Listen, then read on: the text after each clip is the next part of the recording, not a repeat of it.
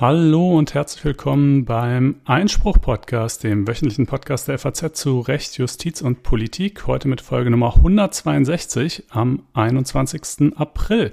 Und an den Mikrofonen, wie steht's? Zum einen mit mir, Konstantin van Linden, sowie mit Corinna Budras. Hallo. Ja, und das ist der Podcast, der die Woche neu verhandelt. Ich dachte, diesen ollen Spruch kann man ja mal wieder aus der Schublade holen, weil letzte Woche auf Twitter war ich ganz gerührt, dass ähm, es doch den einen oder anderen gab, der ihn vermisste. Ja, ja, ja. Seit, seit sie uns unseren alten Jingle gestrichen haben, äh, hört man das gar nicht mehr so häufig. Aber ich äh, fand das eigentlich als Claim auch nicht ganz verkehrt.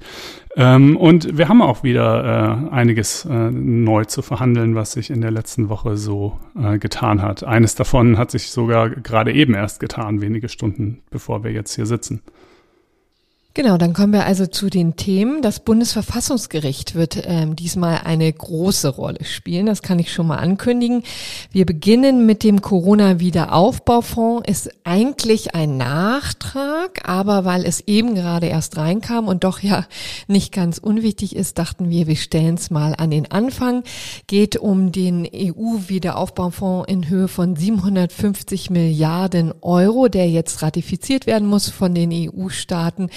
Und Deutschland hinkt da ein wenig hinterher, weil es eben eine Verfassungsbeschwerde gab und einen Normkontrollantrag, die zumindest im Eilverfahren jetzt ja, abschlägig beschieden wurden. Das gucken wir uns mal genauer an, auch was das für das Hauptsacheverfahren bedeutet. Dann hat das Bundesverfassungsgericht den Mietpreisdeckel von Berliner Senat gekippt. Das ist ja eine Entscheidung, die Konstantin schon vergangene Woche angekündigt hat, ganz zum Schluss.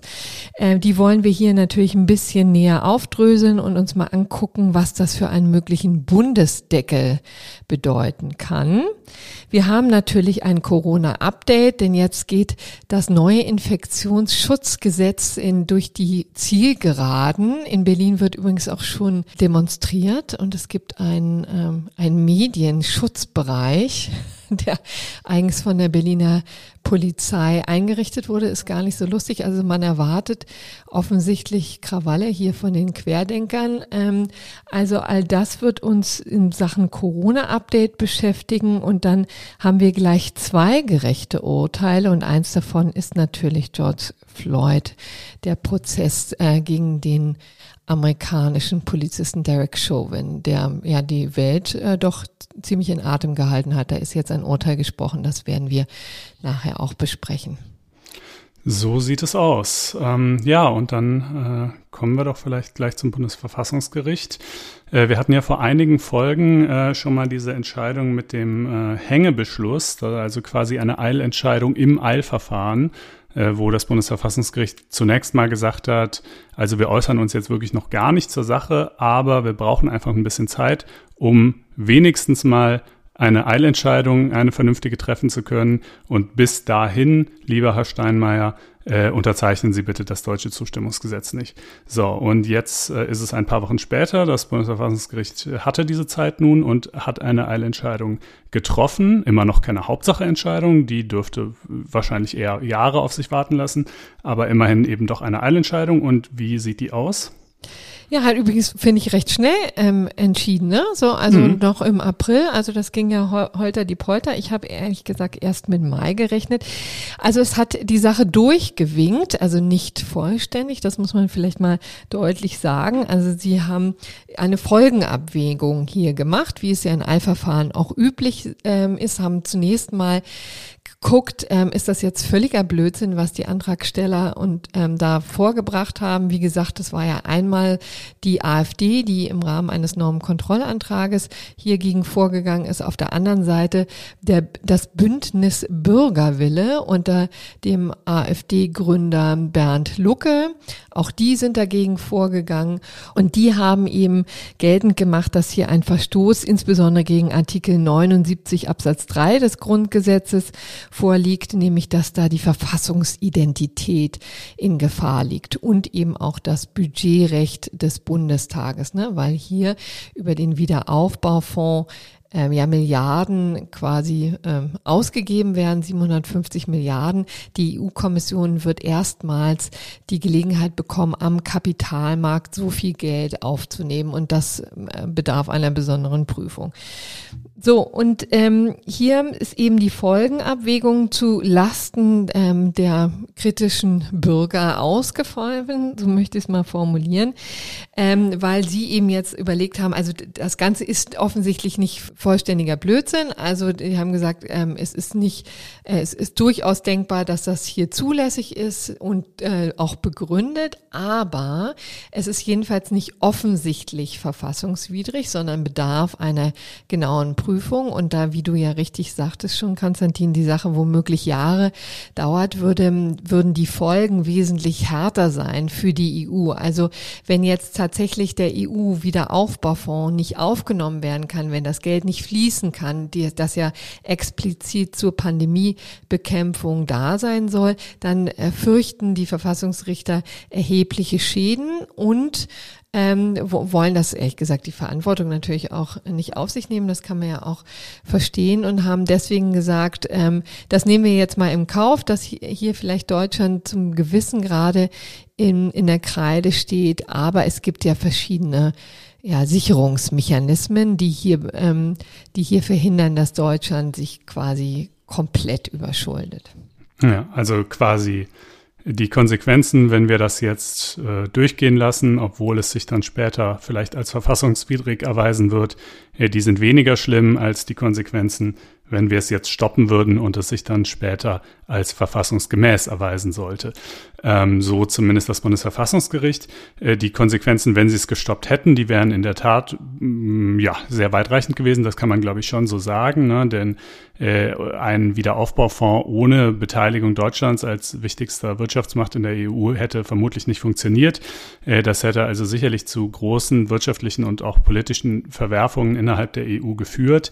Es hätte sicherlich auch auf ganz andere Beine gestellt werden müssen, ne? denn mhm. es ist ja ein Beschluss des ähm, Europäischen Rates gewesen, also der Staats- und Regierungschefs äh, im Dezember vergangenen Jahres und der muss eben ra ratifiziert werden von ähm, allen EU-Ländern und wenn eben ein Land nicht ähm, das nicht ratifiziert, dann ähm, tritt genau. es nicht in Kraft und dann hätten sie eben andere Wege finden müssen, ne? Wahrscheinlich, ja. um, um ja, aber das wäre halt schwer gewesen, überhaupt einen anderen Weg zu finden und, und jeder Weg sozusagen, bei dem Deutschland nicht dabei ist, wäre halt auch wahrscheinlich ein deutlich weniger wirksamer Weg.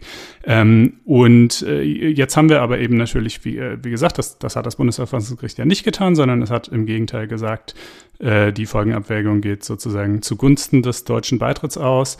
Ähm, und äh, dafür haben wir jetzt natürlich das umgekehrte Risiko, dass es sein könnte, dass sich im Hauptsacheverfahren vielleicht doch noch erweist, äh, dass die Kläger recht haben. Und dann wiederum hieße das, wenn sie letztlich total recht haben sollten, äh, Deutschland hat mit seinem Beitritt äh, zu diesem ähm, Mechanismus das äh, in der Verfassung garantierte Budgetrecht des Bundestags und damit das Demokratieprinzip ähm, verletzt, das eigentlich auch von der Ewigkeitsgarantie geschützt ist oder geschützt sein sollte.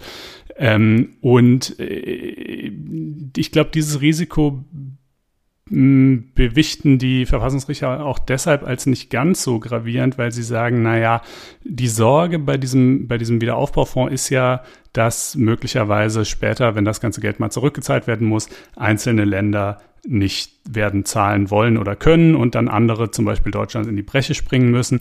Die Möglichkeit besteht, das wäre auch in der Tat blöd und ähm, das entzieht sich auch der Kontrolle Deutschlands, ob das passiert. Und insofern ist es schon prinzipiell die Sorge nicht ganz von der Hand zu weisen, dass Deutschland hier quasi Verpflichtungen eingeht, auf deren späteren Eintritt es, es eben keine, äh, keine Kontrolle hat.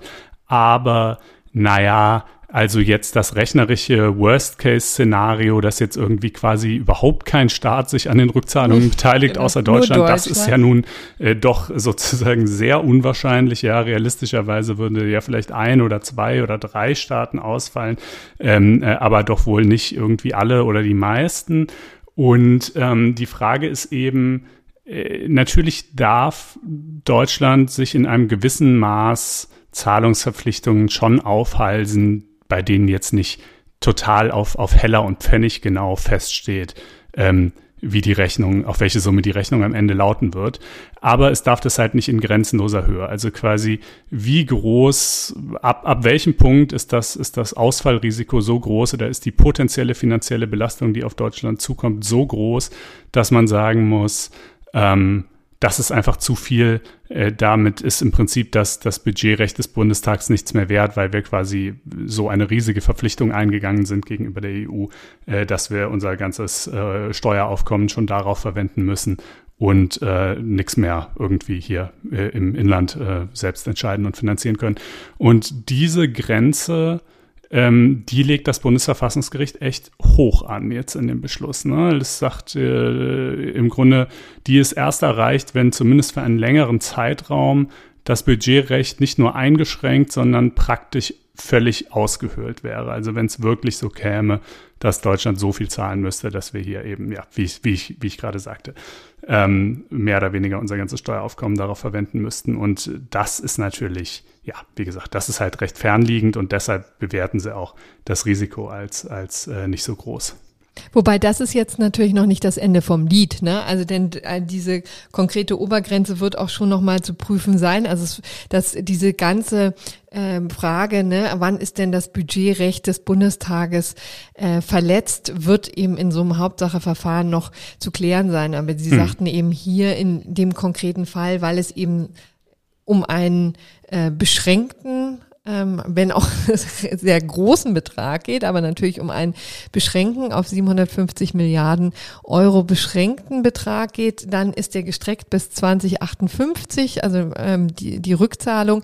Das heißt, die EU-Mitgliedstaaten haben verdammt viel Zeit, um äh, das Geld auch wieder zusammenzukratzen. Es ist ja übrigens auch nicht nur dran gedacht, dass die ähm, EU-Staaten das aus ihren Haushalten begleichen, sondern auch da ist ja die Diskussion im Gange, wie die EU Eigenmittel heranschaffen kann durch eigene Steuern, durch eigene Abgaben. Also all das wird zu diskutieren sein und ähm, streckt sich eben auf einen ziemlich breiten oder weiten Zeitraum. Also das ist etwas, was das Bundesverfassungsgericht hier zugrunde gelegt hat und auch nochmal deutlich gemacht hat, dass selbst wenn eben ein Staat ausfallen sollte oder auch mehrere, dann ist natürlich der Mechanismus zunächst einmal, dass die EU versucht, es anderweitig zu stopfen, das Loch etwa durch kurzfristige Kassenkredite.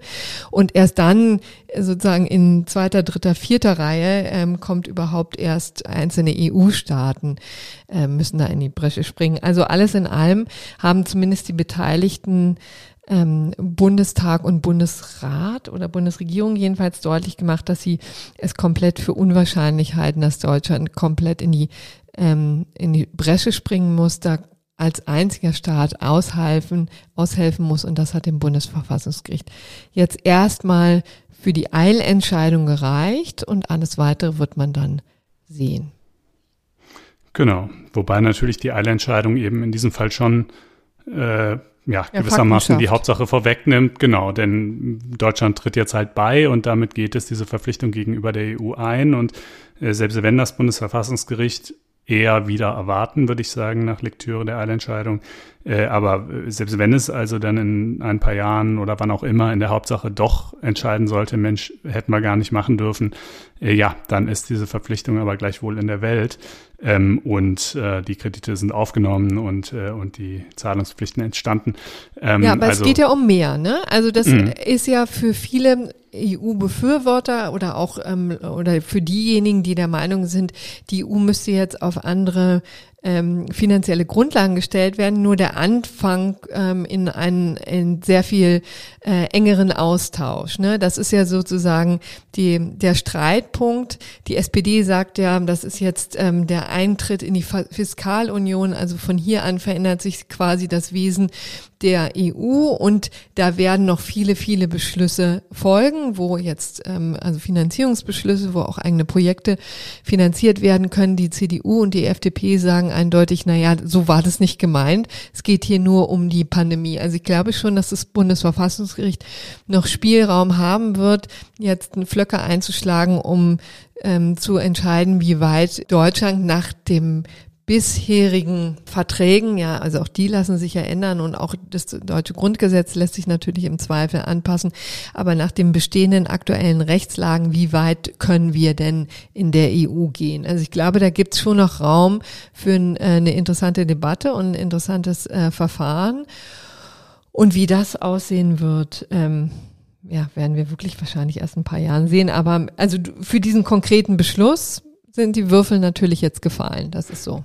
Ja, also ich, ich habe gar nicht so eine klare Meinung zu der Frage, ob das Bundesverfassungsgericht in der Sache da reingrätschen sollte, ob das jetzt ein sozusagen ein guter Weg oder ein Irrweg ist, den, den Deutschland und die EU da beschreiten. Aber wenn es der Meinung ist, dass es reingrätschen sollte oder zu, zu dieser Meinung gelangt äh, in, in der Hauptsacheentscheidung, dann habe ich so ein bisschen die Sorge, dass es hier letztlich ähnlich laufen wird, wie es auch im EZB-Verfahren gelaufen ist. Ja, denn da hat das Bundesverfassungsgericht ja letzten Endes äh, dann schon sozusagen widersprochen äh, in dieser sehr aufsehenerregenden Entscheidung von letztem Jahr. Aber sozusagen, was hat's, was hat's in der Sache verändert? Was hat's tatsächlich genützt? Ja, wenig bis nichts. Ne? Also äh, es wurde ja trotzdem alles im Grunde genauso vollzogen. Wie naja, es hatte, die sagen wir so, die EZB hat es schon ordentlich durchgerüttelt. Ne? Das muss man schon echt sagen. Und ja, die haben sich aufgeregt, aber sie haben ja trotzdem ihre Geldpolitik so betrieben, wie sie sie halt betreiben sie wollten. Haben die, also. Ja, die haben die Erklärung nachgeliefert, die Prüfung. Ja, ja. Ne?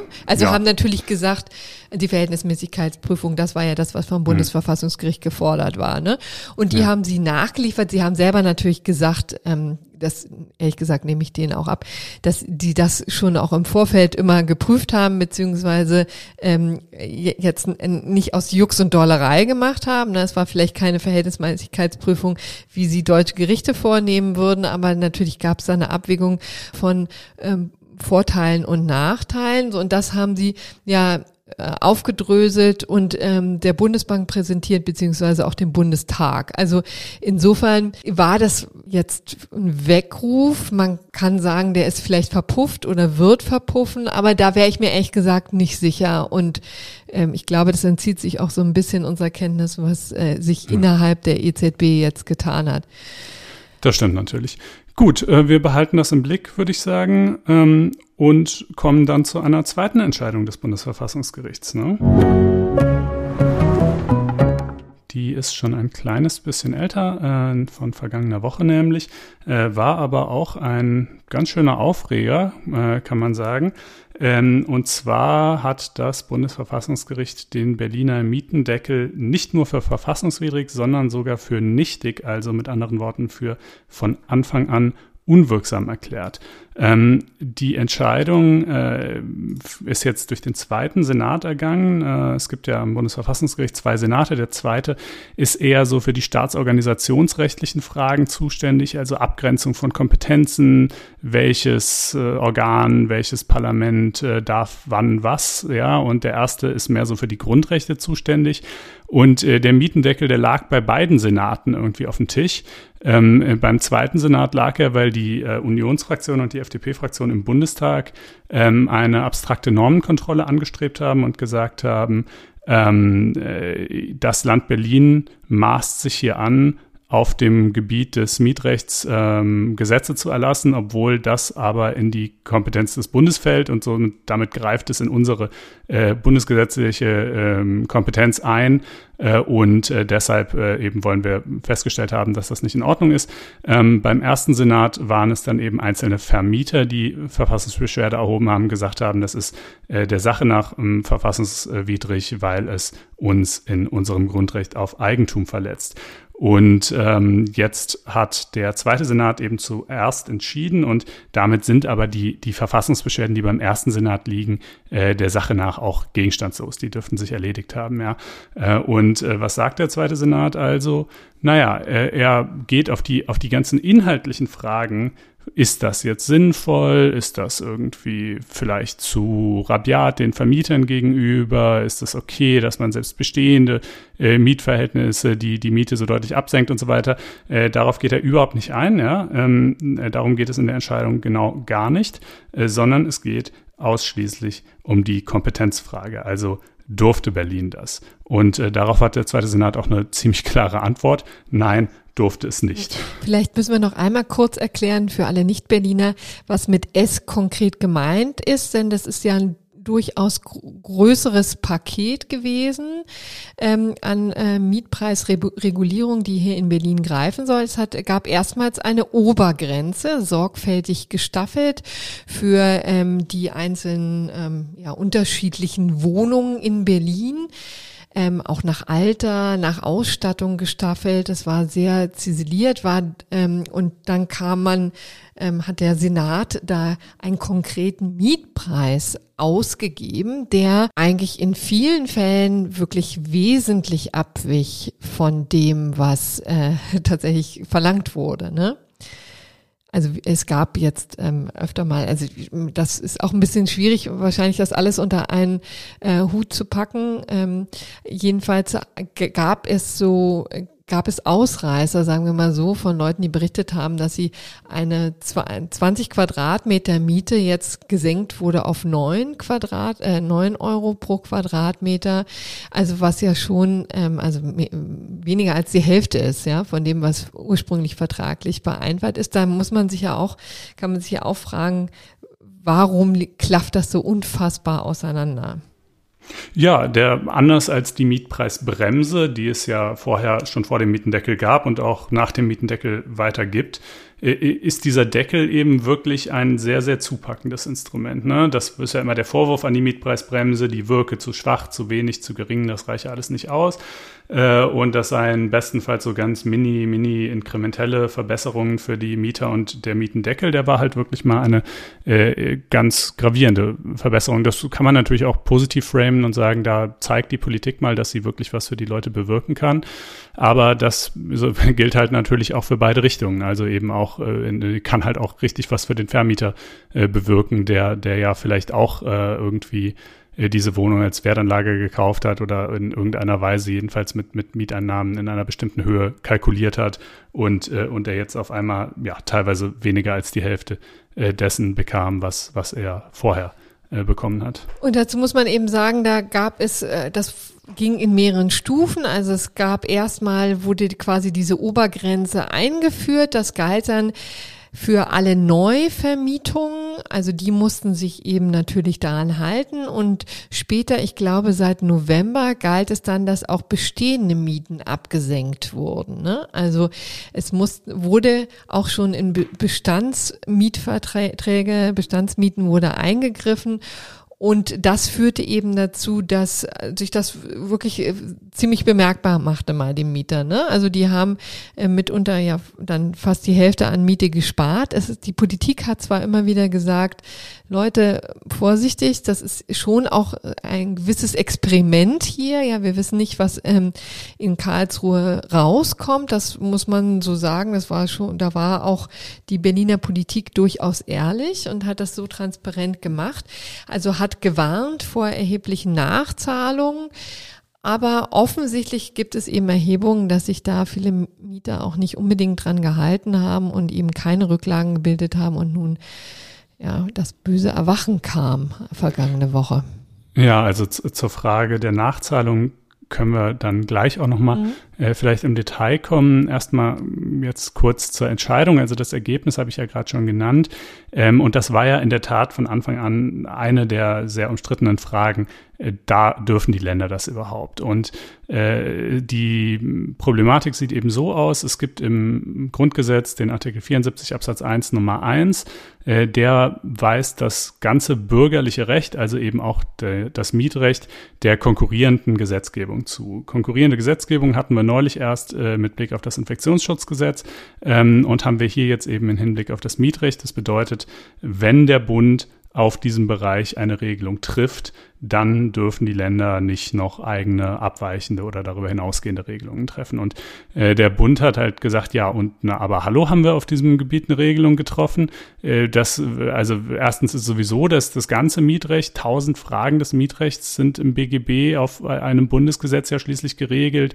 Wann darf man kündigen? Wie darf man die Miete erhöhen? Was ist mit Nebenkosten etc.? Und vor allen Dingen ist dann auch nochmal der spezifische Aspekt, äh, der sozusagen der Wohnraumnot und, und der Schwierigkeit, äh, bezahlbaren Wohnraum in Großstädten zu finden. Auch der ist ja in einem Bundesgesetz geregelt, nämlich eben in der Mietpreisbremse, die wir ja 2015 eingeführt haben. Und die mögt ihr Berliner Senat vielleicht jetzt irgendwie für unzureichend halten, aber das ist dann halt Pech. Das ändert nichts daran, dass wir dieses ähm, Themenfeld äh, mit einem Bundesgesetz geregelt haben und äh, dementsprechend äh, bleibt da kein Raum für euch.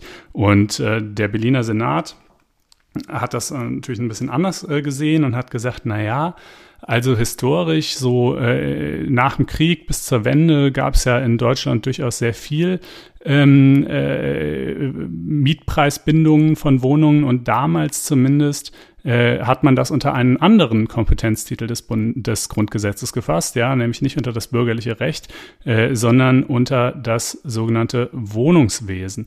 Und dieses Wohnungswesen, das ist zumindest seit 2006, seit der großen Föderalismusreform im Jahr 2006, äh, eben gerade äh, im Kompetenzbereich der Länder angesiedelt.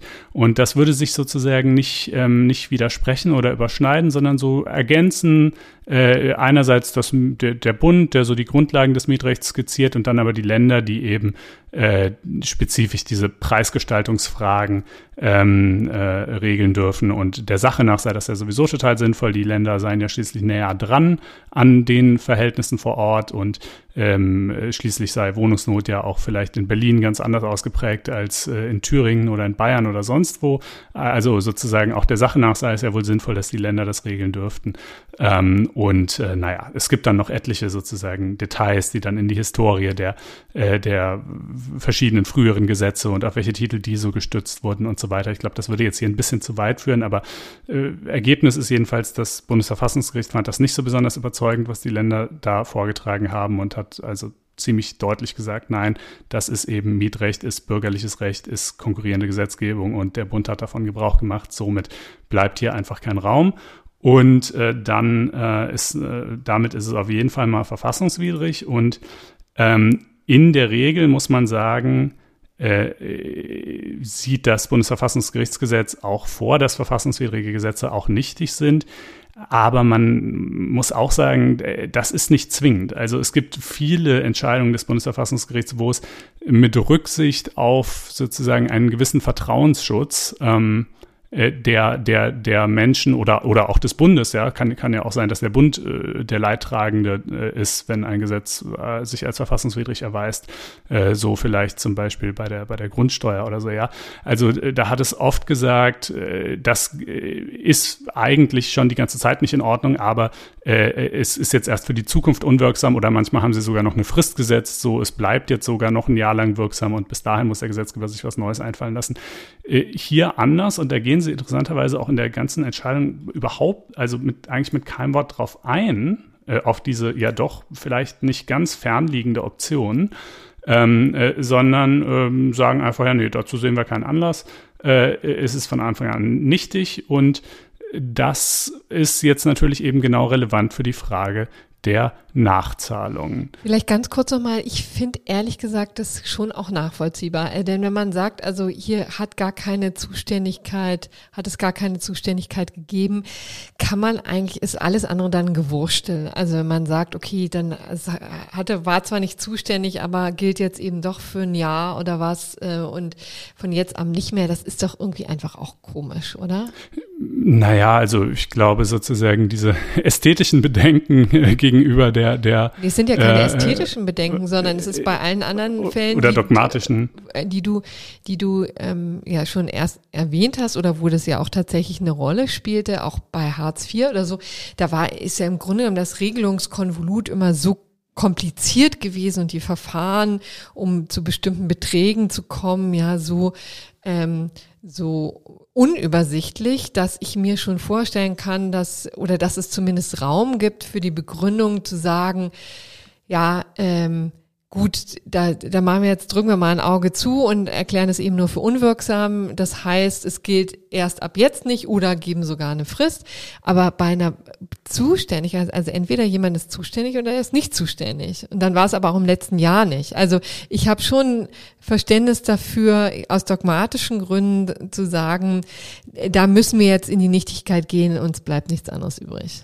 Ja, also wenn sie sich halt mit der Frage wenigstens ähm, detailliert auseinandergesetzt hätten, ne? aber sie schreiben das halt einfach so ziemlich apodiktisch da rein Und ähm, ja, also ich, ich, klar, natürlich sehe ich, dass man das so argumentieren kann, gar keine Frage. Ich, ich, ich würde halt nur sagen, man, man kann, glaube ich, schon auch das Gegenteil argumentieren und sagen, na ja, Vertrauensschutz und so weiter. Wobei natürlich mit dem Vertrauensschutz ist es halt so eine Sache, wenn man ehrlich ist, muss man eigentlich sagen, naja, wie viel Vertrauen kann man denn wirklich in den Bestand dieses Mietendeckels gehabt haben als Mieter? Äh, es war ja schließlich wirklich von Anfang an bekannt und auch tausendfach Thema in den Medien und überall, dass das ein hoch umstrittenes Gesetz ist und dass es äh, keineswegs äh, ausgemacht ist, dass das Bundesverfassungsgericht das äh, erhalten wird.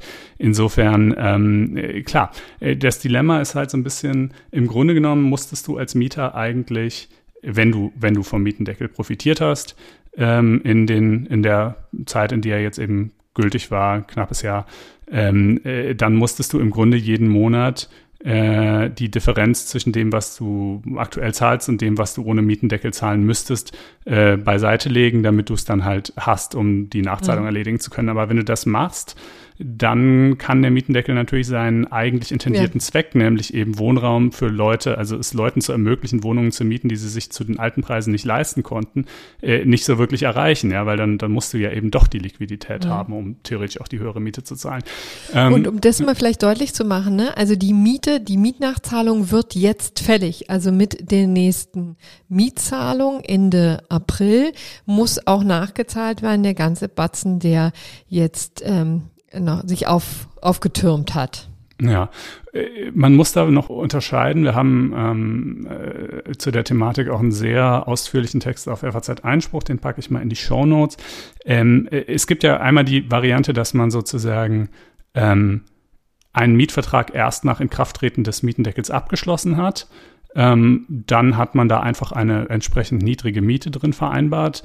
Ähm, und die würde an und für sich auch erstmal weiter gelten. Ja? Also wenn, wenn da jetzt einfach nur drin steht, was weiß ich, 400 Euro im Monat, Punkt, ja, dann ist das halt jetzt auch immer noch 400 Euro im Monat. Aber was natürlich viele Vermieter gemacht haben, ist, dass sie reingeschrieben haben, äh, für den Fall, dass der Mietendeckel sich als unwirksam erweisen wird, gilt stattdessen 800 Euro im Monat oder was auch immer, ja. Ähm, und äh, das sozusagen, wenn eine solche Klausel, eine so, solche Schattenmiete im Vertrag drinsteht, dann äh, ja, genau, dann, wie du gerade sagtest, dann wird eben dieser Differenzbetrag jetzt auch fällig. Und äh, die in der zweiten Variante, dass man schon vor Inkrafttreten des Mietendeckels da gewohnt hat und äh, 800 Euro gezahlt hat im Monat und dann aber auf 400 Euro im Monat mindern konnte durch den Mietendeckel, ja, da äh, dürfte äh, Ähnliches gelten, je nach Gestaltung, je nachdem, wie man das so gestaltet hat, äh, diese, diese Absenkung ähm, könnte man vielleicht sagen, entweder geht es automatisch wieder auf die 800 hoch oder das war ein Änderungsvertrag, den man da geschlossen hat, aber auch dann vermutlich wiederum mit so einer Klausel versehen. Also im Ergebnis wird es wahrscheinlich, zumindest in den meisten Fällen, außer der Vermieter hat das irgendwie sehr ungeschickt gestaltet, ähm, äh, äh so sein, dass, dass eben die Differenz fällig wird.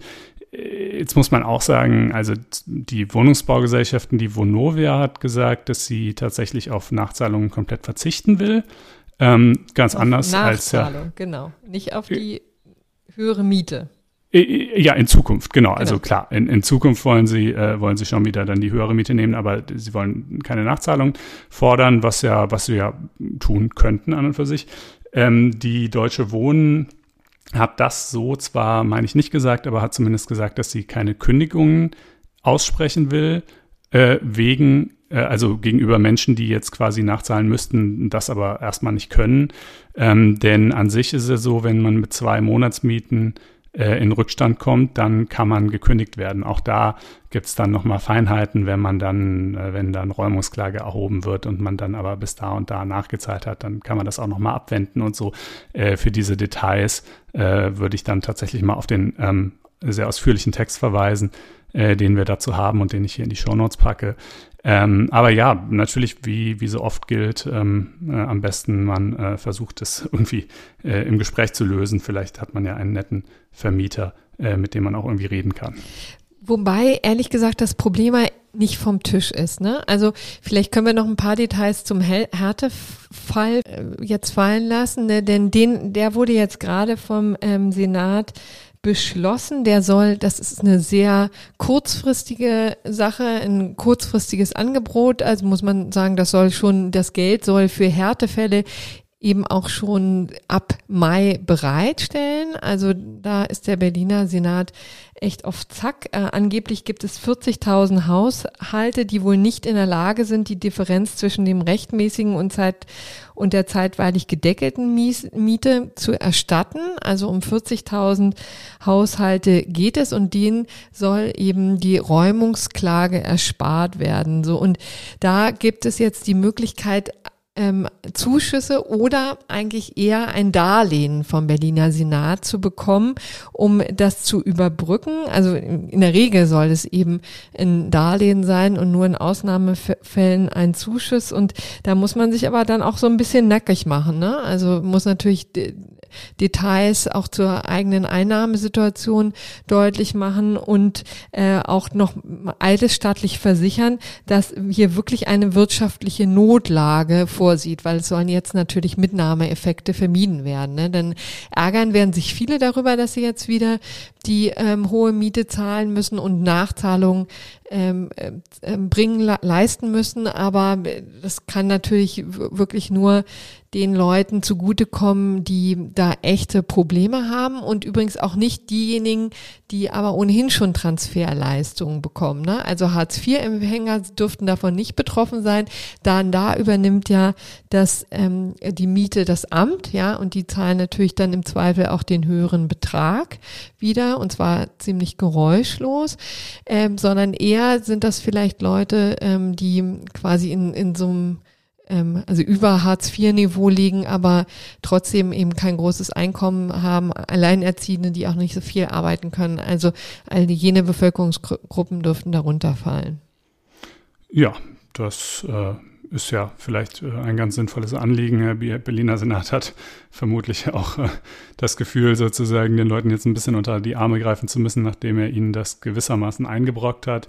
Ähm, aber klar, Bedürftigkeitsprüfung, das hat man ja bei solchen äh, Unterstützungsleistungen häufig und das ist ja auch absolut sinnvoll, denn sonst kommt einfach jeder an, egal äh, wie äh, bedürftig oder eben auch unbedürftig er äh, vielleicht ist. Ja, und äh, was natürlich jetzt aber, also dadurch, dass das Bundesverfassungsgericht ja wirklich überhaupt nichts ähm, äh, zum eigentlichen Inhalt gesagt hat und also zu den, zu den Fragen, die man sich da so stellen könnte. Ja, ist das ein zu krasser Eingriff in das Eigentum? Ist das überhaupt geeignet, an dem Problem des Wohnraummangels was zu ändern, etc., etc., ja, äh, sondern nur gesagt hat, ja, die Länder dürfen das halt nicht, äh, ist natürlich klar, dass dann gleich die Forderung aufkam, naja, gut, dann wir haben ja bald Bundestagswahl, vielleicht kriegen wir ja Rot-Rot-Grün, äh, dann machen wir das halt auf Bundesebene. Ähm, das müssen wir jetzt vielleicht nicht in allen Details ausloten, aber so ganz generell gefragt, ginge das? Da kann man sagen, wird schwer. Ja, also so lässt sich das vielleicht zusammenfassen. Ähm, denn Juristen gucken natürlich auf das, was hier schon auf dem Markt ist. Also das Bundesverfassungsgericht hat sich ja immer wieder jetzt auch mit äh, Mietregulierung beschäftigt. Konkret geht es um einen Beschluss zur Mietpreisbremse aus dem Juli 2019. Ähm, da hat sich das ähm, dieses Instrument angeguckt, ne, das in das eingeführt wurde 2015 durch das Mietrechtsnovellierungsgesetz geht es im Wesentlichen darum, dass in angespannten Wohnungsmärkten ähm, die Neuvermietungen nicht mehr als zehn Prozent der ortsüblichen Miete ausmachen dürfen. Und auch das wurde schon vor das Bundesverfassungsgericht gebracht. Und da haben sich die Richter mal genau angeguckt, was eigentlich zulässig ist und haben da schon ein paar Flöcke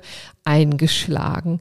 Und äh, die haben eben auch da schon zu prüfen gehabt, also das, was jetzt auch hier beim Mietendeckel immer wieder auch eine Rolle spielt, natürlich die Eigentumsrechte des, ähm, des Vermieters. Ne? Also in die wird ja auch durch eine Mietpreisbremse schon ziemlich deutlich eingegriffen. Auch die Vertragsfreiheit in Artikel 2 des Grundgesetzes ist natürlich berührt, weil Vermieter nicht mehr das nehmen können, was sie wirtschaftlich haben wollen und auch vielleicht am Markt durchsetzen können. Also in diese freie Preisgestaltung greift ja die Mietpreisbremse schon deutlich ein und das haben sich die Bundesverfassungsrichter angeguckt 2019 und haben aber klar gesagt, also das, was wir hier haben, ist zulässig, ähm, weil es ein legitimes Ziel ist. Also sie haben wie üblich eine, ähm, ja, eine Verhältnismäßigkeitsprüfung durchgeführt, haben sich angeguckt, ob es ein zulässiges Ziel gibt. Ganz klar gesagt, ja, es ist ähm, ein zulässiges Ziel der Bundesregierung hier ähm,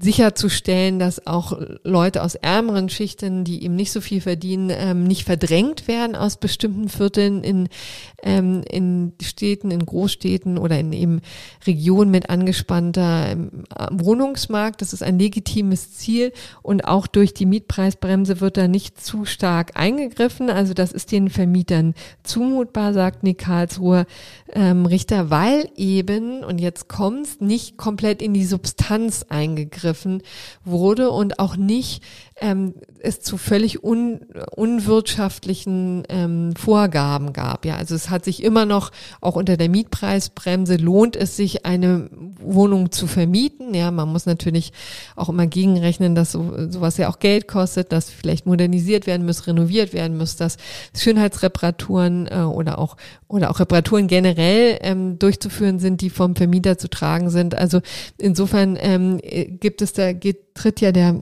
Vermieter da auch in Vorleistung.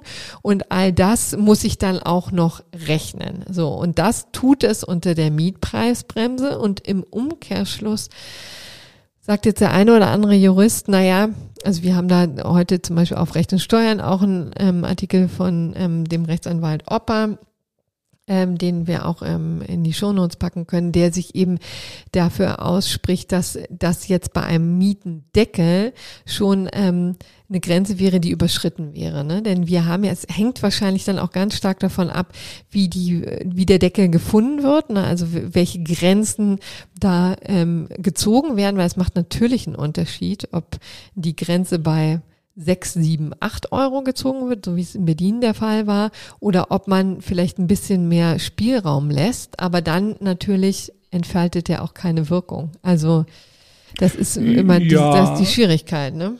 Ja, aber ich glaube, zwischen dem Berliner Modell und, und der Mietpreisbremse, wie wir sie haben, gibt's ja schon noch ganz viel Platz. Also klar ist natürlich, genau, wie du sagst, ne, das hat das Bundesverfassungsgericht klar gesagt, die äh, Substanz darf nicht gefährdet werden, es darf quasi nicht für dich zum Verlustgeschäft werden, äh, bei dem du sozusagen dem langsamen wirtschaftlichen und dann auch baulichen äh, Verfall deiner eigenen Wohnung zuschaust, äh, weil es halt so wenig Geld einbringt, sie zu vermieten und mit so vielen Pflichten einhergeht, das darf nicht sein. Ähm, aber auf der anderen Seite hat es ja schon auch gesagt, der, der Wohnungsmarkt, der Mietmarkt, der ist halt ähm, sozusagen einfach sozial bedeutsamer in, und, und für die Menschen in ihrem Leben wichtiger als, äh, was weiß ich, äh, irgendwie, keine Ahnung, äh, der Markt für irgendwelche Aktien von, von irgendwelchen Unternehmen oder so. Ähm, und äh, deshalb muss man da eben auch mit stärkeren regulierenden Eingriffen rechnen und das ist im Grundsatz schon durchaus in Ordnung und legitim. Und äh, ja, also ich glaube, ich, wenn wir eine entsprechende Regierung kriegen, ähm, äh, die, die daran überhaupt ein Interesse hat, aber das erscheint ja momentan durchaus vorstellbar, wenn man sich die Umfragewerte so anschaut, äh, dann könnte ich mir vorstellen, dass es irgendwas, also irgendwie so ein Mietendeckel Light oder eine verschärfte Mietpreisbremse äh, letzten Endes dabei rauskommt.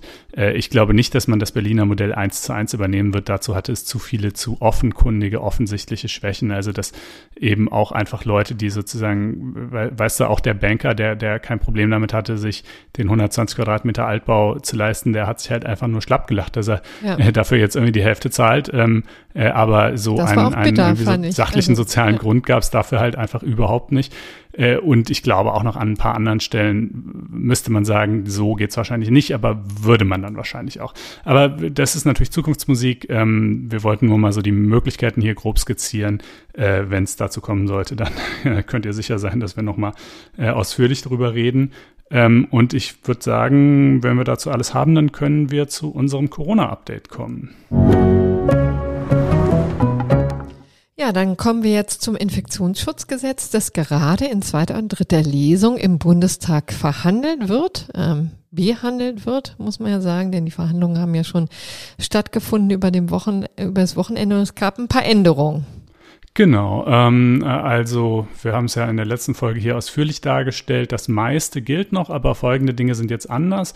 Äh, erstens bei den Ausgangssperren, die bleiben zwar drin ab einer Inzidenz von 100, aber sie sollen jetzt in Zukunft äh, nicht mehr von 21 Uhr abends bis 5 Uhr morgens, sondern von 22 Uhr abends bis 5 Uhr morgens gelten. Und außerdem äh, soll im Zeitraum von 22 Uhr bis Mitternacht äh, noch Sport draußen. Und zu Sport zählt wohl offenbar auch das äh, einfache Spazierengehen gestattet sein, äh, so dass es dann also ja vielleicht immer noch, aber eben doch sozusagen deutlich weniger Kollateralschäden gibt, weil so viele Leute gehen jetzt nach Mitternacht dann eher nicht joggen.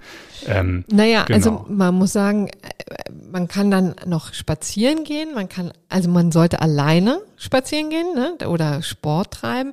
Wenn man sich das nicht traut aus nachvollziehbaren Gründen, dann kann man ausnahmsweise auch mal zu zweit, das wäre jetzt ein zwingender Grund, warum man dann auch mal zu zweit vor die Tür darf. Letztendlich, also wenn du mich fragst, ähm, weil ich glaube auch viele Leute natürlich da auch so ein bisschen indifferent dem gegenüberstehen und sagen, na, ich bin sowieso nicht draußen äh, zu der Uhrzeit oder da schlafe ich. Aber es wird natürlich, je wärmer die Temperaturen, desto größer das Problem, ne? Ja, absolut, das stimmt. Ähm, Denn die Leute wollen in den Park und da bleiben sie auch meistens nach 22 Uhr noch sitzen. Interessanterweise übrigens, das fand ich ganz spannend, wenn jetzt ein paar ähm, Ausgangsbeschränkungen quasi gelockert. Nämlich in Hamburg zum Beispiel, da gilt sie ab 21 Uhr. Ah, du meinst sozusagen, weil einzelne Bundesländer sowieso schon Ausgangssperren haben. Nee, sie werden nicht gelockert, denn die Bundesländer bleiben frei darin, in ihren Verordnungen ähm, äh, auch bei einer Inzidenz über 100 strengere Regeln mhm. vorzusehen als, äh, als diese genau. vom Bund vorgesehenen. Genau, also in Hamburg, wenn da also in der Verordnung 21 Uhr steht, dann bliebe es in Hamburg auch bei 21 Uhr.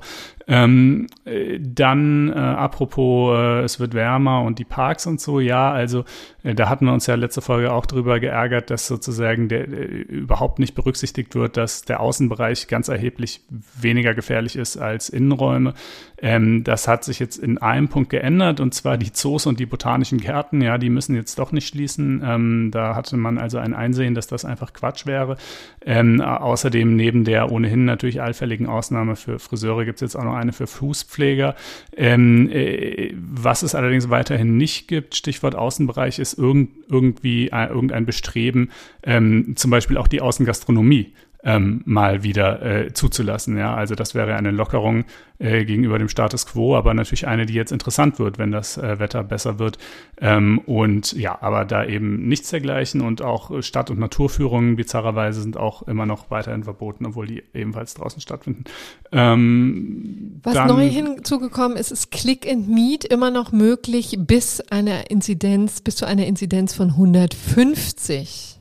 Ja, Genau, äh, richtig. Das, das war vorher nicht äh, möglich. Ne? Ja, die Bild äh, behauptet, die ist ja für gewöhnlich relativ gut informiert, sehr gut informiert, müsste man jetzt durchaus auch mal neidvoll anmerken. Er hat behauptet, das wäre, war ein Kompromiss, der reinkam, weil Söder, Ministerpräsident Söder, ansonsten äh, ja die Gesichtswahrung nicht gelungen wäre, denn ähm, dann hätte er nämlich schließen müssen in Bayern. So behauptet es die Bild. Ähm, und die, äh, der wollte an seinem Test and äh, Click and Meet, Click Test and Meet oder sowas, ähm, gibt es in Bayern, aber ja. eben auch in Berlin. Naja, also ich meine, gut, das schwankt dann ja auch sowieso irgendwie ständig hin und her. Ähm, apropos, es schwankt hin und her, das war ja auch ein Kritikpunkt, dass sozusagen die Bürger dann jetzt im Grunde genommen immer auf das Dashboard des RKI gucken müssen, um zu wissen, was gerade gilt. Ähm, naja, also jetzt, äh, es, es bleibt zwar bei dem Automatismus eben, ja, ab 100 gelten die, die genannten Bundesbeschränkungen und es bleibt auch bei der alleinigen Anknüpfung an dem Inzidenzwert ohne Berücksichtigung von anderen Faktoren wie, keine Ahnung, Auslastung der Intensivbetten oder ähnlichem. Aber immerhin äh, werden die Landesbehörden nun zur Bekanntmachung in den betroffenen Landkreisen verpflichtet. Naja, gut, ob das, das jetzt vielleicht, äh, ob das jetzt wirklich sehr viel äh, zusätzlichen äh, Erkenntniswert bringt, weiß ich nicht. Aber naja. Dann gab es noch eine signifikante Änderung bei den Schulen. Die dürfen wir hier nicht vergessen, denn da ist der Inzidenzwert von 200 auf 165 gesunken. Und wie das passieren konnte, also weiß man inzwischen. Ich habe ehrlich gesagt wirklich ein bisschen äh, nach Luft geschnappt, als ich das gesehen habe, weil das so offenkundig nach Kompromiss und Kuhhandel aussieht und so wenig nach wissenschaftlicher, wissenschaftlich basierter Evidenz, also dass ich ehrlich gesagt schon ein bisschen ja, verzweifelt war. Ja, aber das galt ja, also ich meine, vorher hieß es ja sozusagen, ab einer Inzidenz von 100 muss in den Schulen Schüler und Lehrer zweimal pro Woche getestet werden und ab mhm. einer Inzidenz von 200 müssen sie zumachen und jetzt müssen sie halt ab einer Inzidenz von 165 zumachen und ja klar, 165 ist halt noch so eine besonders krumme Zahl und dadurch springt es nochmal besonders stark ins Auge, dass das jetzt irgendwie keinen wissenschaftlichen äh, Grund hat, sondern einfach irgendwie ein politischer Kompromiss ist. Äh, schon richtig, aber auf der anderen Seite, äh, 200 hatte auch keinen wissenschaftlichen Hintergrund. Das ist einfach nur eine rundere Zahl gewesen. Ähm, also, äh, weißt du.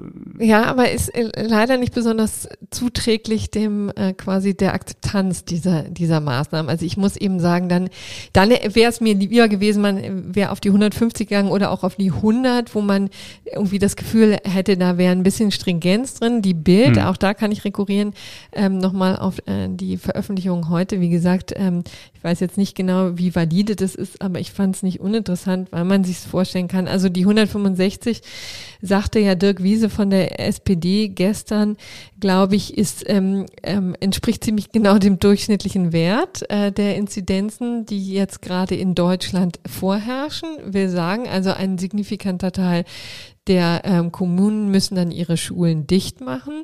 Ähm, die Bild, wie gesagt, referiert jetzt, dass ähm, ja Söder seine 150 haben wollte und ähm, man auch das Gefühl hatte, dann müsse man aber an den Schulen auch was machen. Das heißt, die runterholen, aber das ja immer heißt, dass die Schulen so lange wie möglich offen bleiben oder als letzte schließen, äh, als erste öffnen, als letzte schließen, mussten die ein bisschen drüber sein, über den 150, wie gesagt. Also ähm, keine Ahnung. Ich, was ich nur damit sagen will, es ist, der Unmut auch da ist eben groß. Die Kultusminister sind, ähm, sind empört. Der, Le der Lehrerverband wiederum sagt, das ist alles ähm, zu hoch.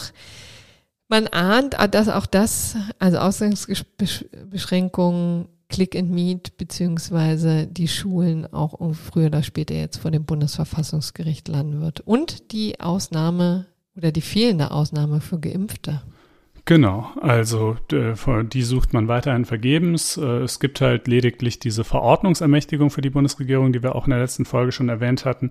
Ähm, und in diesen Verordnungen könnte die Bundesregierung dann irgendwann, wenn sie wollte, Ausnahmen für Geimpfte vorsehen oder aber auch nicht. Steht in den Sternen, ob und wann das passieren wird. Äh, in dem, in den eigentlich jetzt unmittelbar erstmal geltenden äh, äh, gesetzlichen Regeln äh, steht dazu jedenfalls nichts.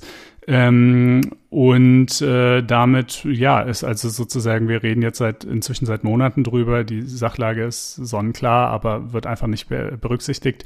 Äh, dabei, äh, damit fällt es also den Gerichten zu. Ähm, anders geht's ja offensichtlich nicht. Und äh, das leitet vielleicht über zu unserer kleinen sozusagen äh, Urteilsübersicht äh, in Sachen Corona. Da haben wir nämlich auch zwei neue Entscheidungen, die sich eben mit Geimpften äh, befassen. Die eine ist erfreulich, die andere leider eher weniger. Äh, ich fange mal mit der unerfreulichen an. Ähm, die stammt vom Verwaltungsgericht Gießen. Und äh, da hatte eben jemand äh, beantragt, dass für ihn das äh, Kontaktverbot, also in Gießen gibt es nochmal, äh, in, dem, in dem Landkreis äh, gibt es nochmal sozusagen ein paar Verordnungen geregelt, ein äh, etwas strengeres Kontaktverbot nachts. Ja, es ist quasi ist keine Ausgangssperre, aber es von 21 bis 5 Uhr nachts dürfen an bestimmten Orten die wohl irgendwie beliebt sind. Wahrscheinlich irgendwas, wo man halt Sorge hat, dass, dass sich da so Grüppchen bilden und, und dann da getrunken werden könnte oder sonst was. Ja, äh, nur maximal drei Leute zusammenkommen. Gegen diese Regel äh, hat er halt geklagt, hat gesagt, das kann aber für mich nicht gelten oder ich darf bei diesen drei nicht mitzählen oder wie auch immer, äh, denn ich bin schon vollständig zweimal geimpft und habe auch noch diese 14 Tage Karenzzeit hinter mir und äh, wie wir hier ja schon mehrfach breit referiert haben, ähm, äh, das Risiko ist nicht null, aber es ist halt ganz dramatisch reduziert. Das erkennt auch das Robert-Koch-Institut an. Ähm, und obendrein geht es hier übrigens auch noch um äh, Treffen im Außenbereich. Also sozusagen, es ist gleich doppelt und dreifach reduziert, das Risiko. Ja, ist dem Verwaltungsgericht Gießen alles herzlich egal. Es tricht die üblichen altbekannten inhaltsleeren Phrasen äh, von ja, aber pff, wenig Risiko heißt nicht kein Risiko, wissen wir alles nicht so ganz genau, könnte ja auch doch äh, sich noch als schlimmer erweisen, als wir gerade denken, und riesen Einschätzungsspielraum, wir machen hier nichts, ja. Ähm, also das ist halt wirklich so vorexerziert, wie man es einfach nicht macht. Ähm, und äh, dann gibt's aber zum Glück auch äh, sozusagen äh, hier aus Frankfurt ein Verwaltungsgericht, das äh, seinen Job ein bisschen ernster nimmt. Äh, und äh, das hast du dir mal angeschaut, oder? Genau, das kam gestern als Pressemitteilung vom Verwaltungsgericht Frankfurt, die einen Fall zu beurteilen hatten eines Reiserückkehrers aus Dubai. Und Dubai ist äh, nur Risikogebiet, kein Hochinzidenzgebiet und auch kein Virusvariantengebiet. Also es gibt ja inzwischen doch wirklich eine Fülle von unterschiedlichen Gebieten, äh, mit denen man sich vertraut machen muss, wenn man äh, es wagt, die Grenze mal zu überschreiten und sich dann zu überlegen, ähm, was droht bei der Rückkehr, also droht eine Testpflicht oder eine Quarantänepflicht. Es gibt eben noch eine Quarantänepflicht für Reiserückkehrer aus Risikogebieten, aber eben nicht für vollständig Geimpfte. Und so war es eben bei diesem ähm, Menschen, der da aus ähm, Dubai kam, der war vollständig geimpft. Äh, vielleicht war es auch ein Ehepaar, ich weiß jetzt ehrlich gesagt nicht mehr so genau, aber jedenfalls ähm, war vollständig geimpft, hatten auch die Karenzzeit von 15 Tage oder 14 Tage hinter sich. Man sagt, äh, das Robert Koch Institut sagt ja dann ab dem 15. Tag spielt man epidemiologisch keine wesentliche Rolle mehr und äh, gibt deswegen einen Freifahrtschein. Und den haben hier die Verwaltungsrichter aus Frankfurt weitergereicht, haben gesagt, also weil hier es eben ein Risikogebiet ist und kein Virusvariantengebiet, da haben sie explizit äh, differenziert, müsse also, ähm, wäre das Quatsch, dass die in Quarantäne gehen äh, und hat eben gesagt, äh, für die entfällt eben die Pflicht. Vielleicht noch einen kurzen Schlenker zum Virusvariantengebiet da war, ließen sie eben offen und das kann ich auch nachvollziehen, dass sie sagen, also wir, da entzieht sich quasi unsere Erkenntnis, ne, wenn jetzt so viele Virusvarianten sind, ist ja immer die Frage, reichen, reicht der Schutz der Impfung dann noch oder so, ja, da, das könnte man dann vielleicht noch anders beurteilen, beziehungsweise bräuchte vielleicht ein bisschen Zeit, um das wissenschaftlich auch fundiert zu machen. Aber jedenfalls hier in diesem konkreten Fall war diese Quarantänepflicht für die vollständig geimpften überflüssig und ähm, deswegen haben sie die gekippt. Ja, man könnte ja sogar noch die Frage anschließen, ob sie bei Ländern, also bei der Einreise aus Ländern, die lediglich Risikogebiet sind, äh, überhaupt eigentlich für irgendwen sinnvoll ist. Denn ganz ehrlich, wenn Deutschland für Deutschland im Ausland läge, dann wäre es ja auch Risikogebiet und teilweise Hochrisikogebiet. Ja, also das, äh, da gibt's ja so, dass die, diese Bewertung, die wird ja fortlaufend äh, aktualisiert und äh, neu vorgenommen vom RKI zusammen mit dem Auswärtigen Amt. Und es gibt da so zum einen, also für die Virusvariantengebiet ist klar, das sind halt eben Gegenden, wo ungewöhnlich ungewöhnliche, neue, in Deutschland noch nicht so verbreitete äh, Mutationen des Virus äh, gerade rumgehen. Das ist ja natürlich nachvollziehbar, dass man da super vorsichtig ist. Ähm, äh, und Risiko- und Hochrisikogebiet haben einerseits so gewisse Inzidenzgrenzen, ab denen die in Betracht kommen. Da gehen dann aber auch noch andere Faktoren in die Berechnung mit ein. Und äh, letzten Endes ein Land wie Dubai, also ganz ehrlich, da läuft es, glaube ich, erheblich besser als bei uns unterm Strich, ja. Ähm, also insofern würde ich sogar fast die Frage anschließen, ob Quarantänepflicht für, Einreisende aus Dubai überhaupt für irgendjemand Sinn macht, aber äh, für Geimpfte dann äh, ganz bestimmt nicht. Und das ist ja schön, dass das äh, VG Frankfurt äh, das auch so erkannt hat. Ähm, und äh, ja, dann haben wir noch eine zweite, unter einer zweiten Überschrift so ein bisschen was äh, zum Thema Maskenpflicht. Da gibt es zum einen ein Urteil des Bayerischen Verwaltungsgerichtshofs. Das hat jetzt mit Maskenpflicht unmittelbar gar nichts zu tun, aber ich erwähne es deshalb, weil äh, die in einem Nebensatz ähm, äh, auf die Entscheidung des Amtsgerichts Weimar eingehen. Ja, das da hatten wir letzte Woche darüber geredet, dieses völlig schräge Urteil, dass also für Kinder in der Schule Masken ja total traumatisierend und äh, äh eben eine Kindeswohlgefährdung sind und deshalb verboten würden, ja, von dem Einzelrichter äh, am Familiengericht unzuständigerweise so befunden. Ähm, und äh, die, die, Kläger vor dem Bayerischen Verwaltungsgerichtshof, da ging es, wie gesagt, eigentlich um, um Corona-Demos, also ohnehin um einen anderen Sachverhalt, aber die haben irgendwie diese Entscheidung zitiert und haben gesagt, hier, guck mal, VGH, ähm, das äh, nimm dir daran doch bitte mal ein Beispiel. Und der VGH sagt, ja, pf, nee, äh, sicher nicht, ja, ähm, äh, sondern äh, er zitiere äh, die Entscheidung des Amtsgerichts Weimar erachtet der Senat hinsichtlich der Annahme der Rechtswegzuständigkeit der Verfahrensgestaltung der Art und Weise der Sachverhaltsermittlung und schließlich des Ergebnisses als ausbrechenden Rechtsakt. Und misst ihr daher keine entscheidungserhebliche Bedeutung bei. Ähm, also äh, sozusagen recht deutliche Kritik in Richtung Weimar. Ja, das ist die Juristendeutsch für gequirlte Scheiße. ja, so äh, kann man es, glaube ich, äh, treffend übersetzen, genau. Ähm, und dann gibt es aber auch äh, ein Urteil des OVG Bremen ähm, vom heutigen Tag. Äh, das hat die Maskenpflicht für Schulkinder in Bremen gekippt. Allerdings mit einer gänzlich anderen Begründung als äh, derjenigen aus Weimar, ja, im Gegenteil, das OVG bemüht sich sogar zu betonen, äh, äh, dass es also Maskenpflicht an und für sich durchaus für eine sinnvolle Maßnahme hielte und da auch nichts dagegen spräche und man das auch Kindern zumuten könne und so weiter. Äh, die haben ein anderes Problem gesehen, äh, nämlich äh, heißt es in der äh, Corona-Schutzverordnung in Bremen, dass diese Maskenpflicht an Schulen gilt, wenn die Inzidenz über 100 liegt. Das kann man ja gerade noch irgendwie rausfinden. Zitat, und sich dies nicht auf ein oder mehrere Ausbruchsgeschehen außerhalb von Schulen zurückführen lässt. Ja, die Idee ist ja schön, quasi nach dem Motto, wenn wir nur deshalb eine hohe Inzidenz haben, weil in einer Fleischfabrik, die gerade die Hölle los ist, ähm, aber überall sonst ist es eigentlich recht entspannt dann sehen, dann müssen wir auch nicht unbedingt Masken an den Schulen tragen, so die Idee. Aber das Problem halt nach Ansicht des OVG, dass das dann zu unbestimmt sei, weil sozusagen, wie sollen denn jetzt die Schüler jeden Tag ermitteln, in, ob die Inzidenz äh, über 100 hm. nur deshalb über 100 liegt, weil es irgendwelche Hotspots gibt oder so. Ja, das, das ist ja einfach nicht leistbar äh, und äh, deshalb einfach Verstoß gegen Bestimmtheitsgebot. Äh, ähm, das ist, glaube ich, äh, nachvollziehbar, aber ja auch korrigierbar. Absolut. Sind wir jetzt eigentlich durch mit den Urteilen? Weil ich hätte eigentlich noch eine Ergänzung zur Homeoffice-Pflicht. Ach Mensch, ja, äh, nee, nur, also ich mit den Urteilen sind wir durch, ja, insofern nur zu. Oder Beschlüsse sind es ja ähm, eigentlich gewesen. Nee, was ich sagen wollte zur Homeoffice-Pflicht, weil das geht mir, glaube ich, ein bisschen unter. Ähm, denn hier wurde auch nochmal nachgeschärft, das äh, hätten wir jetzt im Blog da oben nochmal ähm, ergänzen können, aber da fiel es mir nicht ein. Ähm, und zwar hat natürlich, haben wir ja weiterhin quasi die Pflicht des Arbeitgebers schon seit geraumer Zeit Homeoffice anzubieten. Aber nun kommt auch eine Pflicht des Beschäftigten hinzu. Und wie gesagt, das scheint mir ein Aspekt zu sein, der ein bisschen untergegangen ist.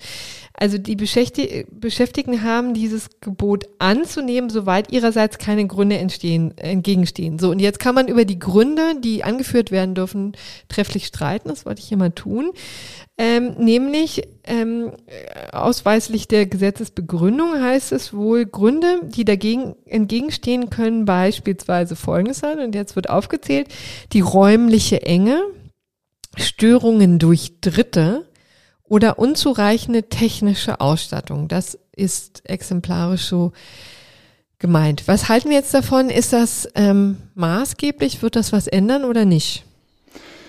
Ich äh, weiß nicht, wie viel es ändern wird. Äh, ich hatte, das war mir ehrlich gesagt total entgangen, aber das, ich finde es jedenfalls schon, äh, habe ich ja in der letzten Folge auch gesagt, sinnvolle äh, gesetzgeberische Entscheidung einfach so unter der Überschrift äh, faire Lastenverteilung ähm, kann nicht sein, dass wir irgendwie nicht mal mehr unsere Wohnungen verlassen dürfen, äh, abends, spät abends, aber, aber im Büro noch lustig zusammenhocken. Äh, und den Härtefällen, die es natürlich auch gibt, äh, mit zu wenig Platz und zu vielen schreienden Kindern zu Hause oder so, äh, denen wird dann ja offensichtlich auch wiederum Rechnung getragen. Ähm, aber klar, natürlich, was im Gesetz steht, ist das eine. Ja, wenn du halt einen Chef hast, der äh, das schon seit Monaten eben keineswegs angeboten hat, obwohl er musste und äh, jetzt auch sagt, ja, und du nimmst das, mein nicht vorhandenes Angebot auch ganz bestimmt nicht an, Freundchen, ja, dann ist natürlich schwierig.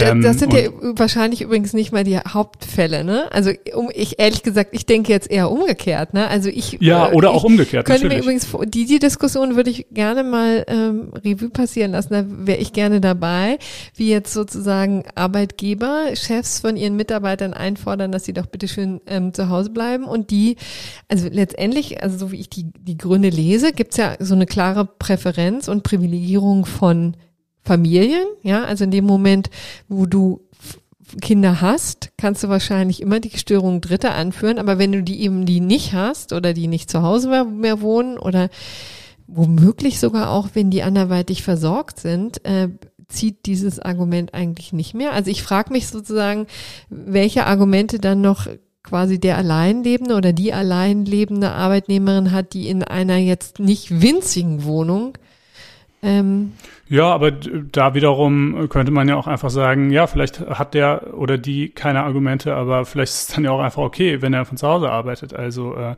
das wäre dann ja genau der Fall, der eben auch tatsächlich besser im Homeoffice bleiben sollte.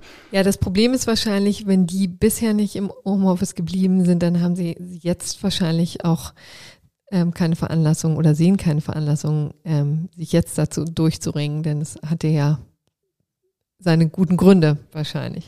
Ja, ja, oder auch nicht so guten, aber jedenfalls irgendwelche Gründe hatte es natürlich klar und das ist eben wie immer die Frage der Kontrolle. Aber, aber das Argument kann man natürlich auch bei allem bringen. Klar, die, ich meine, die, die meisten Regeln sind nicht oder, oder nur sehr punktuell kontrollierbar und ähm, trotzdem haben wir sie ja irgendwie. Ähm, ja, dann sind wir jetzt aber mit unserem Corona-Update am Ende, gell, und genau. kommen zum nächsten Thema in diesem Fall zum ersten von gleich zwei gerechten Urteilen. Ähm, dieses erste hier betrifft äh, den, ja, Mord ist vielleicht nicht ganz die richtige Übersetzung, mindestens mal den Totschlag ähm, oder auch die Körperverletzung mit Todesfolge, äh, die verübt wurde an George Floyd. Äh, man erinnert sich, äh, vergangenes Jahr in den Vereinigten Staaten ein erschütternder Fall von Polizeigewalt, wo äh, ein weißer Polizist namens Derek Chauvin einen schwarzen Mann namens George Floyd eben zunächst kontrolliert hat. Dann kam es zu einer Auseinandersetzung, dann rang er ihn auf den Boden nieder und drückte ihm sein Kinn ebenso in den Brustkorb, äh, dass äh, George Floyd keine Luft mehr bekam und es bildete sich eine Menschentraube um diese Szene herum und die Leute forderten den Herrn Chauvin also immer wieder eindringlich auf, dass er doch mit seinem Knie da mal ein bisschen runterrücken solle und der Floyd, solange er noch bei Bewusstsein war, gab auch immer wieder Hilferufe von sich, er könne nicht atmen und sei da in großer Not und ähm, irgendwann verlor er dann eben das Bewusstsein und letzten Endes starb er und dieser ganze, äh, das zog sich über, ich hab's, weiß nicht mehr, ob es sieben oder neun Minuten waren, also wirklich über neun Minuten, über einen ganz schön langen Zeitraum auch hin ähm, äh, einfach äh, erschütternd anzusehen. Und äh, die drei anderen Polizisten, die auch noch sozusagen Teil der Streife waren, die standen halt daneben, die haben nicht aktiv äh, das mitbetrieben, aber sind, haben eben auch, sind auch überhaupt nicht eingeschritten. So. Und jetzt war zunächst mal angeklagt äh, nur in Anführungsstrichen Derek Chauvin. Die anderen drei, die werden sich auch noch zu verantworten haben, voraussichtlich im August dieses Jahres, aber äh, das Verfahren gegen die ist abgetrennt. Die werden dann halt wegen Beihilfe ähm, äh, Tatbeständen angeklagt. Derek Chauvin hingegen, äh, dem wurde vorgeworfen Second and Third Degree Murder sowie Second Degree Manslaughter. Das ins Deutsche zu übersetzen, ist wirklich kein Vergnügen. Ähm, äh, also, was jetzt nicht in erster Linie ein sprachliches Problem ist, sondern sozusagen eins der Gestaltung des jeweiligen Strafrechts. Also, man kann das einfach nicht so richtig sinnvoll auf unsere Straftatbestände abbilden. Es ist irgendwie, es vereint Elemente einer Körperverletzung mit Todesfolge, einer fahrlässigen Tötung, äh, oder auch eines ähm, äh, oder auch eines bedingt vorsätzlichen äh, Totschlags. Äh, es ist kein, also First Degree Murder, das ist wohl noch das, was man am besten übersetzen kann, wäre halt quasi der vorausgeplante ähm, äh, direkt vorsätzliche Tötung eines anderen. Das soll es also nicht gewesen sein. Ja, es ging dem Herrn Chauvin jetzt nicht wirklich akut darum, äh, den George Floyd umzubringen, aber sozusagen er hat halt äh, ihn am Körper verletzt und sich auf eine extrem gefährliche Weise verhalten, die äh, naheliegenderweise und dann ja auch tatsächlich zum Tod geführt hat. Ähm, die Strafe, die er dafür abbüßen muss, die steht ebenfalls noch nicht fest. Da gibt es ja in den äh, Vereinigten Staaten äh, immer dieses eigene Sentencing Phase, also nach dem Schuldspruch wird dann in einem zweiten separaten Verfahrensschritt äh, die Strafe festgelegt, aber äh, für den äh, Second, für die Second Degree Murder Verurteilung äh, und auch die Third Degree könnten jeweils so ungefähr zwölf Jahre fällig werden und für die Manslaughter-Verurteilung vier, also in Summe äh, wahrscheinlich mal so 26 Jahre oder je nach dann natürlich strafschärfenden äh, Umständen vielleicht auch noch mehr, also schon eine ganz schön lange Zeit. Und ähm, ja, das ist jetzt, also ich würde sagen, einerseits nicht wirklich überraschend, wenn die Beweislage war ja erdrückend. Dieses Video hat es ja wirklich alles gezeigt und es gab auch noch tausend Augenzeugen und so weiter.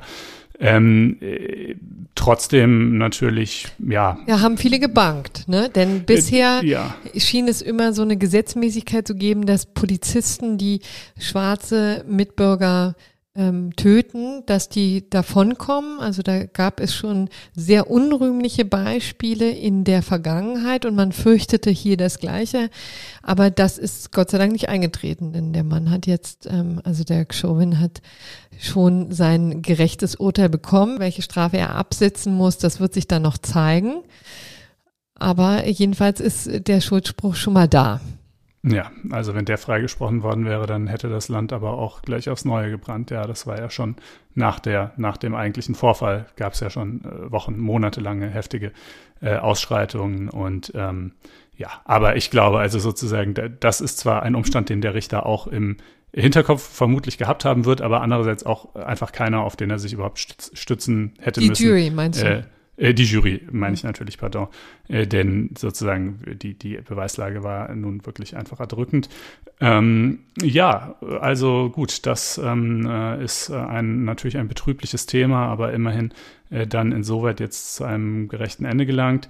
Äh, und dann haben wir noch ein zweites gerechtes Urteil, das ähm, in schöner alter Tradition mal wieder kein Urteil ist, äh, sondern das äh, auf die Zuschrift äh, von einem Hörer zurückgeht, ja, und zwar von Wolfgang Böhm, der ist Amtsrichter und Vorsitzender eines Schöffengerichts und äh, hatte mir gelegentlich mal mit Hinweisen äh, zu diesem oder jenem Thema geschrieben, über das wir gesprochen haben und äh, teilte mir dann neulich mit, äh, dass er der einzige oder zumindest einer von vermutlich sehr wenigen Richtern in Deutschland äh, ohne Abitur ist. Hm. Und da dachte ich, ja, Mensch, das ist ja, das ist ja ein Ding, genau. Äh, äh, ja, also er sagt, äh, er kam 1994 äh, zum Jurastudium durch eine Eignungsprüfung. Äh, da musste man also, ähm, er sagt hier, äh, da kamen dann so Fragen wie, wie wird der Bundespräsident gewählt oder hat er ein materielles Prüfungsrecht? Da, seinem Eindruck nach hätte da quasi so ein bisschen abgeklopft werden sollen, ob man jetzt eher nur zu viel Ellie McBeal geguckt hat oder sich wirklich ernsthaft für Jura interessiert. Die Eignungsprüfung hat er bestanden und die ersetzte dann quasi die Abiturnote, die er ja nicht hatte. Ähm, und äh, das jetzt zumindest nach heutiger Rechtslage in Brandenburg, also dem dann für ihn relevanten Bundesland, ähm, äh, wäre eine solche Eignungsprüfung noch nicht mal mehr notwendig. Es gibt äh, für Brandenburg habe ich es mir jetzt exemplarisch mal angeschaut. Für andere Bundesländer müsste man dann mal gucken.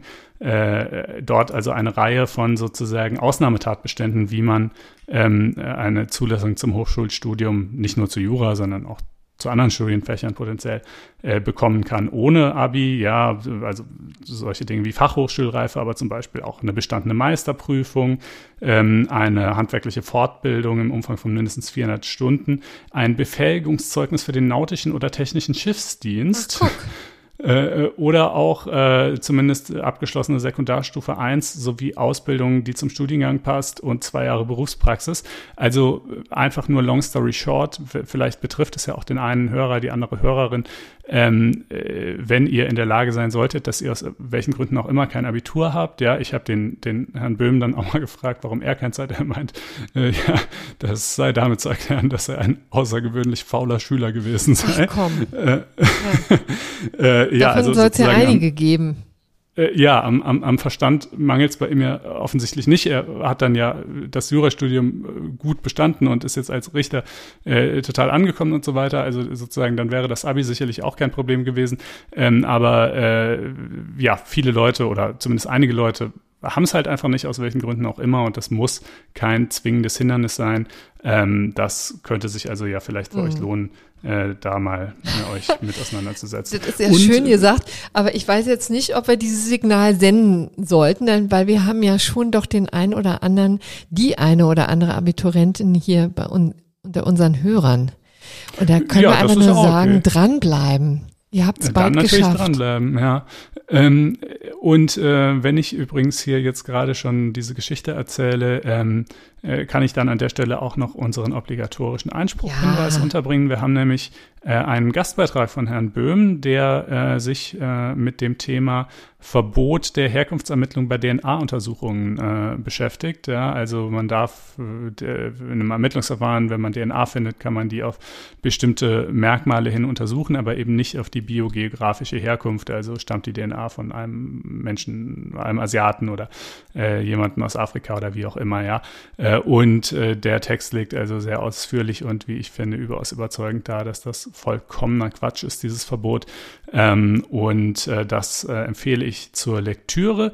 Und zur Lektüre befähigt euch natürlich wie stets ein Einspruchabo. Äh, sofern ihr noch keins haben solltet, geht doch mal auf faz.net-einspruch testen. Da könnt ihr das Ganze zunächst für vier Wochen kostenlos ausprobieren. Anschließend kostet es dann zwar Geld, aber das lohnt sich ungemein, zumal ihr damit auch diesen Podcast unterstützt. Ja, und unterstützen können Sie den Podcast auch, wenn Sie uns Sternchen geben und äh, positive Bewertungen. Richtig. Meckern äh, darf man natürlich auch, aber das vielleicht am ehesten auf unserer Internetseite, ne? Da kann man dann vielleicht auch darauf reagieren, wenn es doch das eine oder andere gibt zu bemängeln. Davon ist man ja nie gefeit. Ähm, Kritik äh, hören wir uns natürlich auch gerne an, aber wir freuen uns eben vor allen Dingen über Bewertungen auch auf Genau. iTunes. Nicht Also iTunes, längere Quatsch, Kommentare, Podcast, ähm, Apple. Podcasts. Apple Diese, Podcast. diese lila-weiße Apple Podcasts App. Genau, da könnt ihr uns gerne Sternchen geben und wenn ihr uns irgendwie längere Kommentare schreiben oder in einen inhaltlichen Austausch treten wollt, dann faz.net-einspruch-podcast und da findet ihr dann zu jeder Folge einen Artikeleintrag äh, inklusive Kommentarfunktion, äh, die ihr da benutzen könnt. Genau, das soll es auch schon gewesen sein. Wir danken für die Aufmerksamkeit Ja, und- und äh, Wünschen eine schöne Restwoche. ganz genau, macht's gut. Tschüss. Bis dahin. Ciao.